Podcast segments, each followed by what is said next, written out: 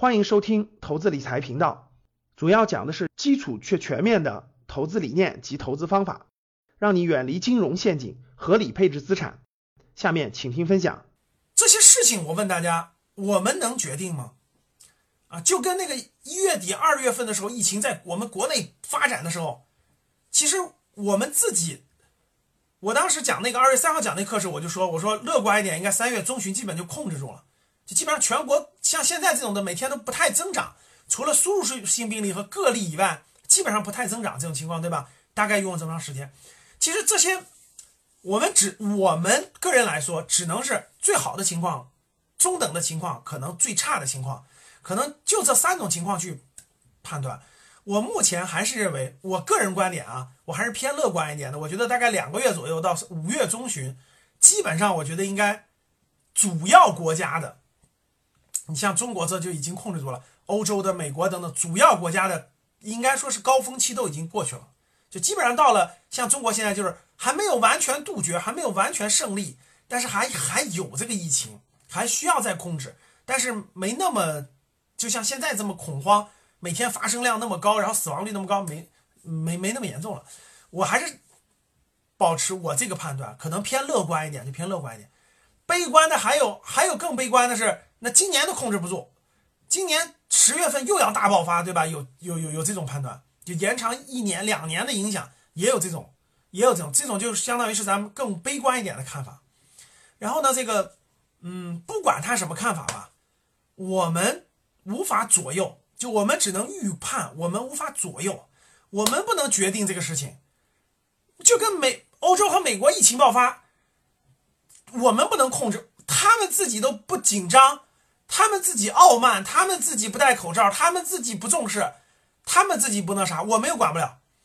结果你看他们甩锅往我们这儿甩是吧？他们自己的事情，你他们的逻辑就是典型的，就是这个抹黑中国、妖魔化中国的逻辑，对吧？这些我们是控制不了的，我们怎么办？我觉得啊，这些都不是我们你能决定的事儿。咱们有些焦虑，哎呦这个。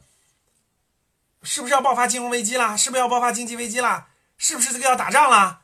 哎呦，最近也有一些有特什么粮，各个国家大家也知道啊，各个国家这个这个这个粮食危机，对吧？各各个国家那个限制粮食出口了，是不是要爆发粮食危机啊？昨天我去，我我昨天我发了个朋友圈，还发了个雪球，对吧？我那个我我我京东上，我我京东上买了两袋米，买了两袋面，然后我昨天去取京东的时候，明显这个京东。我们这儿京东平常就是，呃，不能进小区，在小区门口，大概晚上五点左右，就是傍晚五，他来两趟，上午是十十点半来一趟，呃，十二点多就走了，下午是那个五点来一趟，七点半走，所以我五点多去取，我看已经应该是这波送到嘛，就没有到，一直六点多才六点多才到，一到了才问，哇，以前都一车就够了，现在拉了两三车。然后呢，堆得满满的，而且很沉嘛，就来晚了，东西多。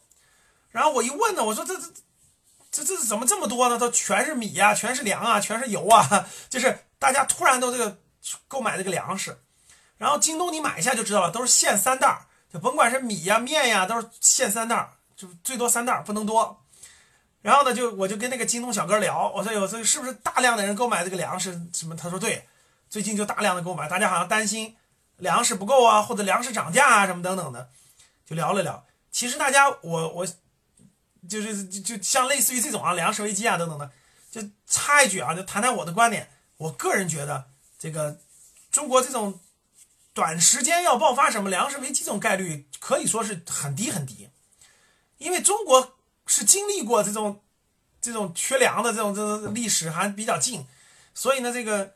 无论是中央储备粮还是地方储备粮，其实都没有动用，它都没有动用。而且过去连续九年都是粮食丰收，过去连续九年粮食丰收，就算粮食暂时有点减产啊等等的，也不影响这个这个这个不会有明显的或大面积的这种粮食危机。我觉得几乎不可能，可能性很小很小。所以这个不用大家不用恐慌，不用担心啊。就是你以前你家里就，你像我家以前就不存任何米和面。就就就就只只有一袋儿，吃吃吃吃完了才买第二袋儿，所以我就是稍微多备一袋儿，就是就是那个那个，其实不用担心这个涨价的问题，也不用担心它不够的问题。想参加投资理财公开课，请加助理微信幺七零八五九九零零零二幺七零八五九九零零零二，与我们一起提升财商智慧。谢谢。